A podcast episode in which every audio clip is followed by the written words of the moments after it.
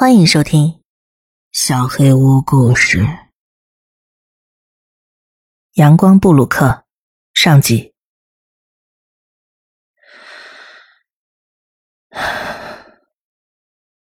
好，我得先说，出于隐私保护，我本不应该讨论这些。这是刚开始在这工作时我收到的员工守则中的第一条规则。你甚至能猜到，第一条规则肯定是这个。侵犯隐私在这种地方是件大事，我很清楚。但是我还是觉得，我应该把这些分享出来。所以没错，我将要违反第一条规则。但是我还是要模糊我工作地点的线索。我可能违反了第一条规则，但是没有完全违反。等下我会把医院的名字叫做阳光布鲁克。这应该是最老套的精神病院名字了。总之，我被阳光布鲁克聘用没多久，半年前。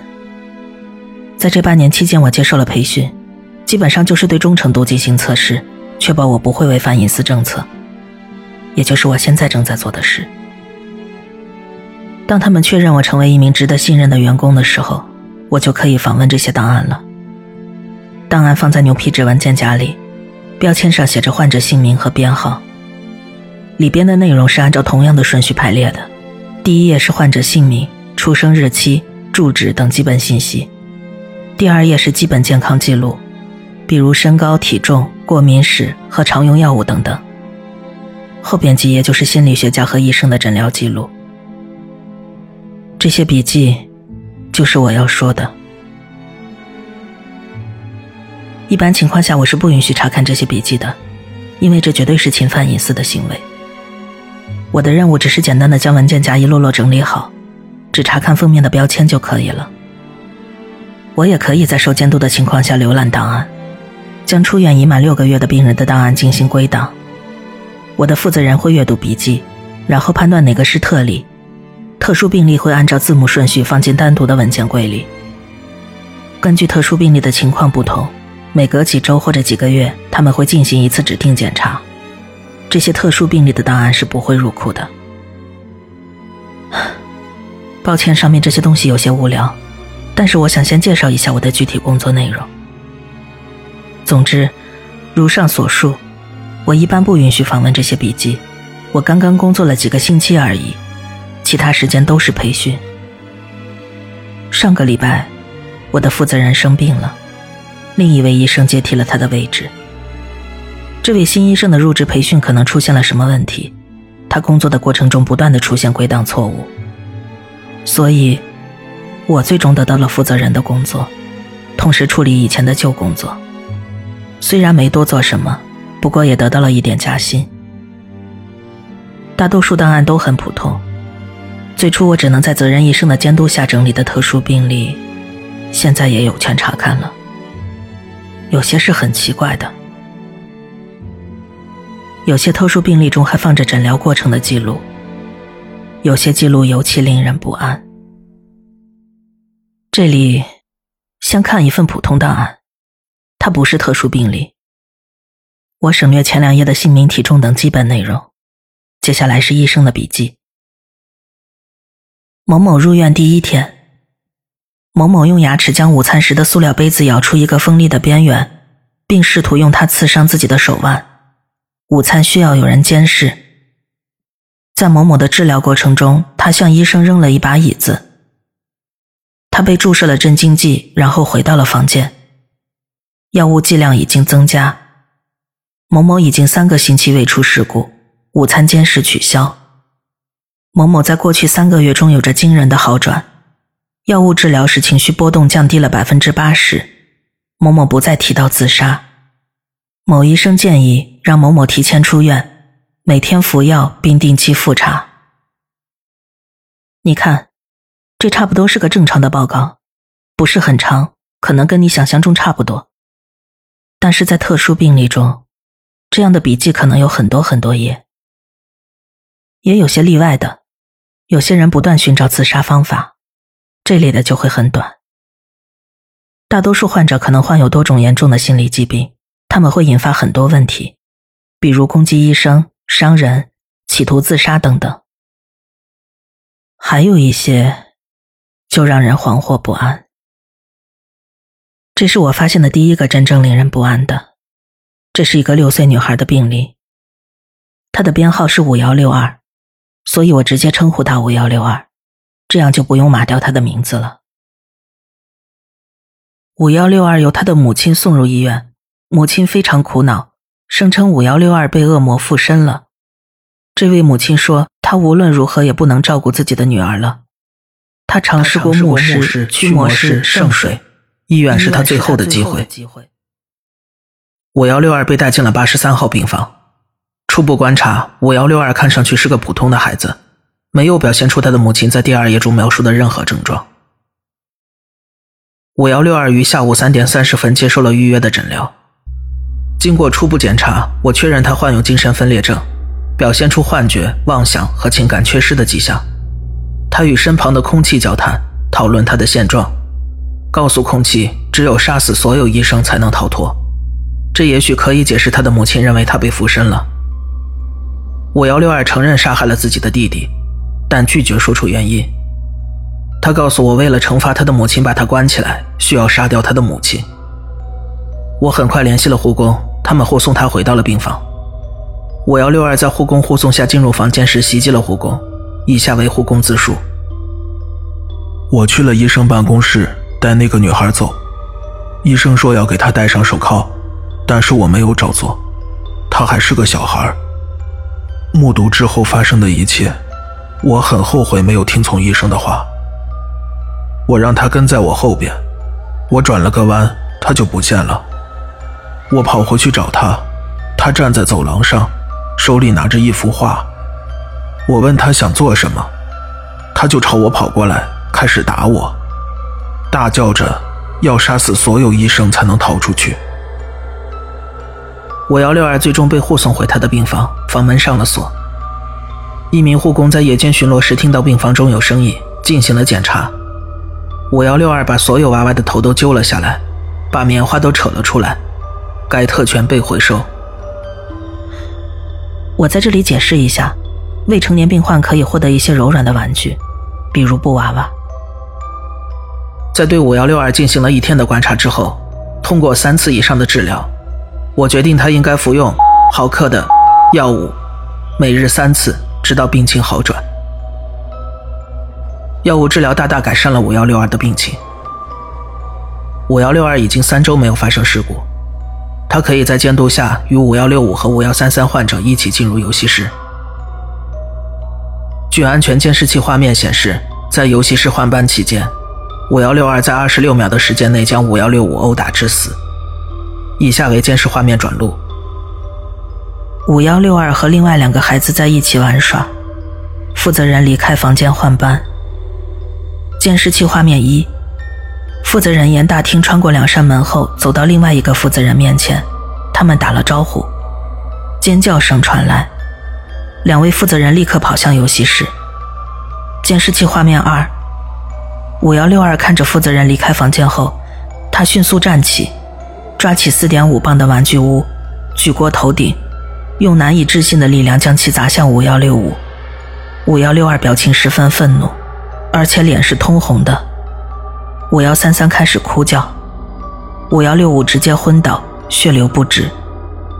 五幺六二开始大叫，他要杀掉所有人才能逃走。他抓起一块玩具屋碎片，继续殴打和刺伤五幺六五。负责人冲进游戏室。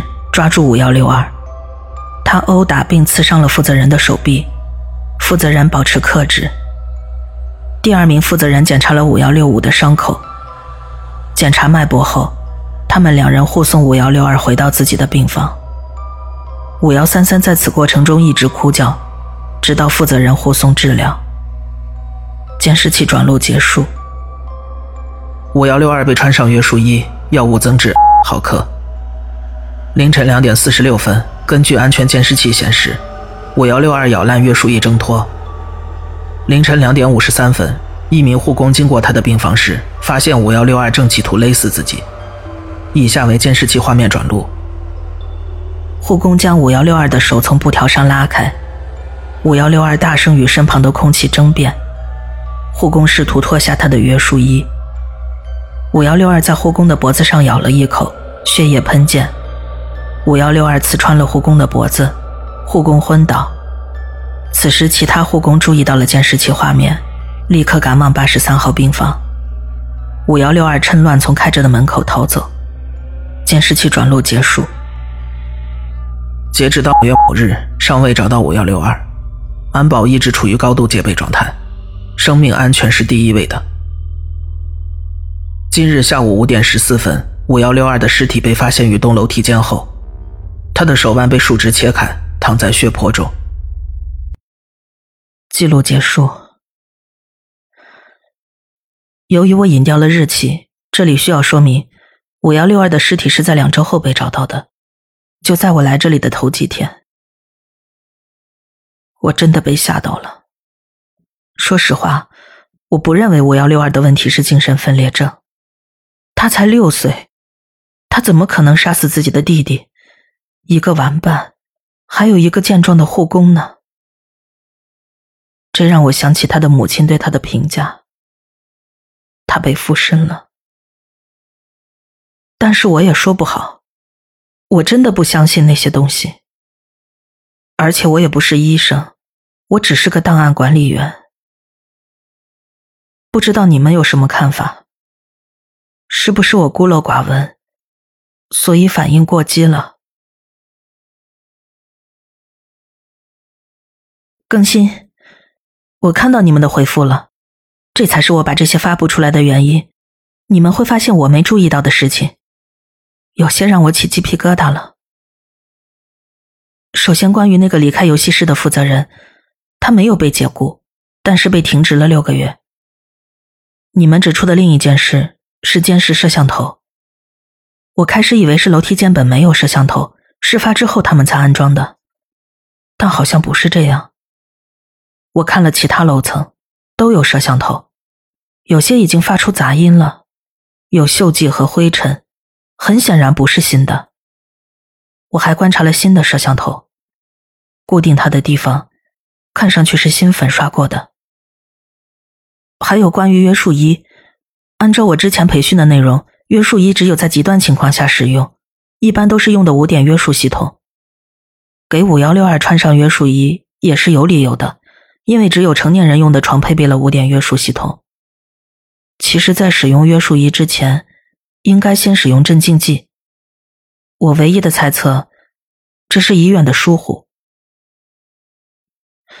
今天午休时，我发现了另外一个案例，这是一位四十二岁的女患者，编号四七九九，目前仍然在住院。她已经在这两年了，所以她的档案更长一些。四七九九于今日入院，说话含糊不清，浑身是血。医生检查后发现他身上有十厘米长的伤口。处理伤口后，他被收治进六十八号病房。由于疼痛而无法入睡，我给四七九九开了两片安眠药，而后他进入了睡眠状态。据透露，凌晨三点三十分的巡查中，他发现四七九九笔直的坐在床上，盯着墙壁。观察了几分钟后，四七九九没有任何动作。当 试图打开门时，四七九九像石头一样倒在了床上。给值班医生打了电话，检查后发现四七九九生命体征正常。这是四七九九在这里的第三个晚上，他适应良好。这是我第二次与他会面，他很开朗，反应敏捷。到目前为止，我们只聊过他的家庭状况。他拒绝就第一天的伤口进行讨论，目前尚不能进行准确的诊断。他似乎表现出分离性身份识别障碍的迹象。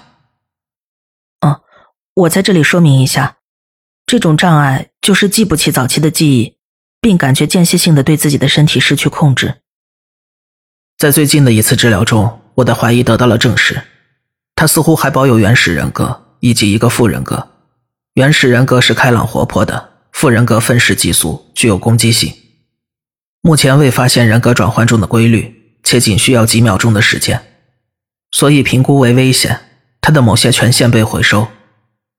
我会联系一位催眠师加入下次的治疗过程，看能否找到并控制他的开关。以下为监视器转录内容。医生，我希望你能让四七九九进入催眠状态，好让他完全释放自己，请等待转换时机。当然，我能帮什么忙吗？我不知道怎么转换。呃，还有，我不是那么相信你的话，我脑子里还有另外一个人。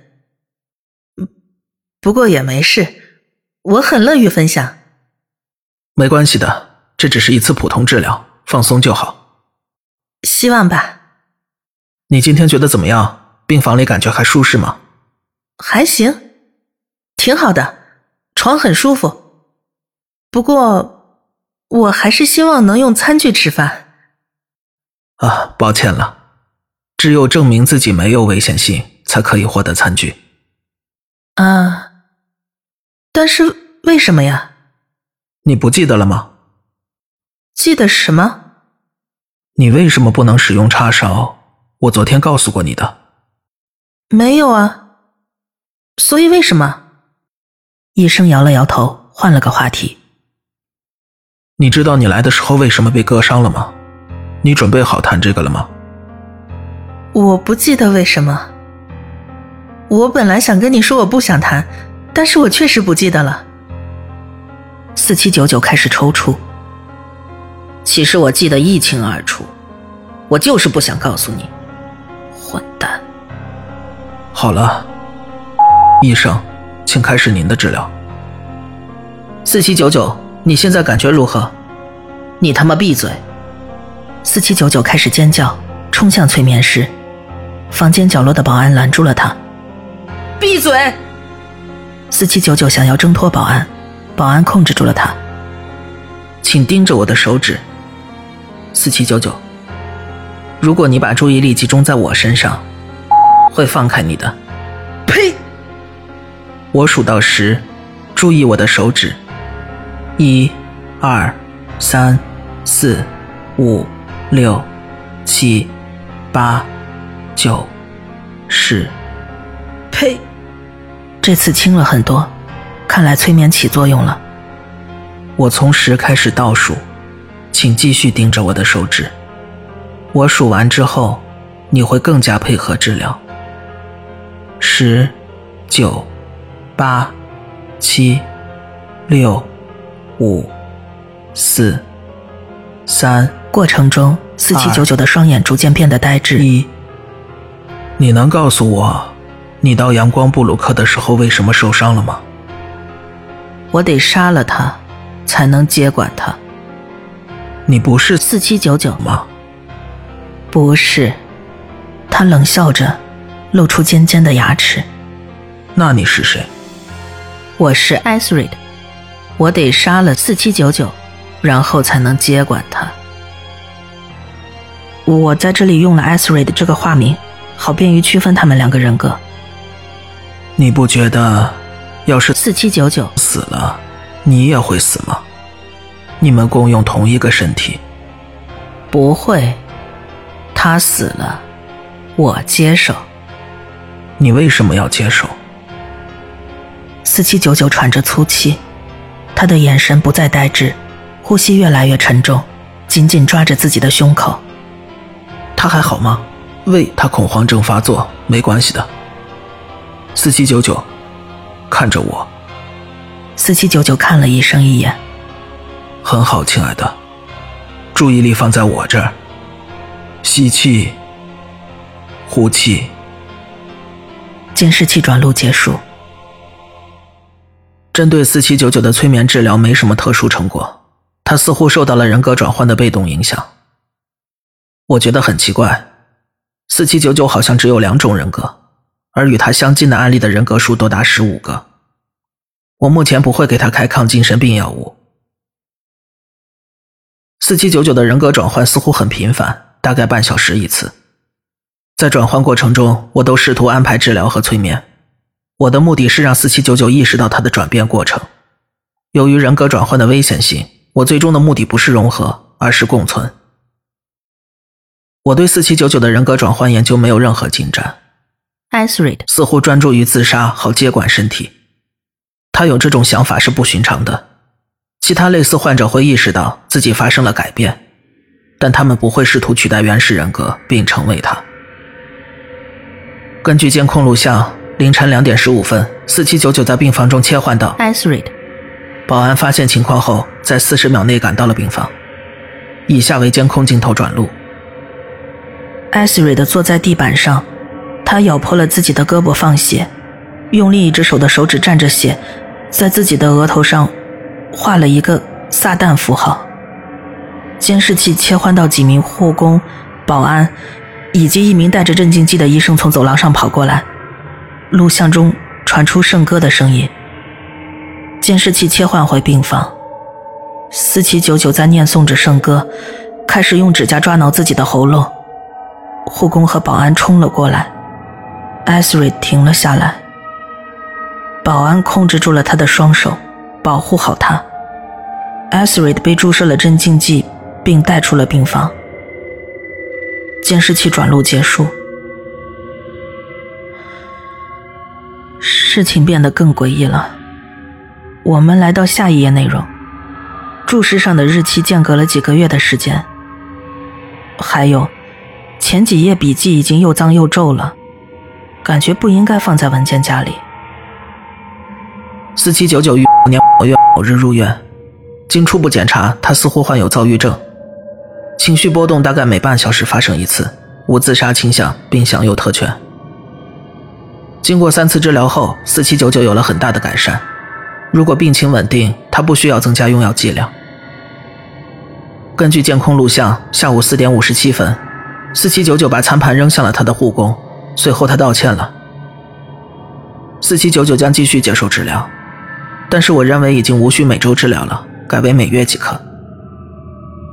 由于他奇迹般的进展，四七九九已经获准进入康复室，并获准与其他病患一起打牌。四七九九赢得了每天半小时的户外活动时间。治疗减少到每两个月一次。当四七九九想要聊聊他的感受时，也可以申请治疗时间。户外活动时间已经增加至两小时。四七九九或者后边还有一些类似的描述，记录着四七九九不可思议的进步。记录着他又赢得了越来越多的户外时间。我真不知道应该对此发表什么感想，因为真是他妈让人毛骨悚然。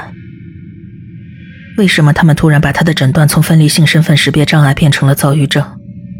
我真的不明白前几页那些皱巴巴的笔记为什么在里边。但他们确实属于同一个病人。我真的不知道该作何感想。我只能认为。阳光布鲁克还有更多东西。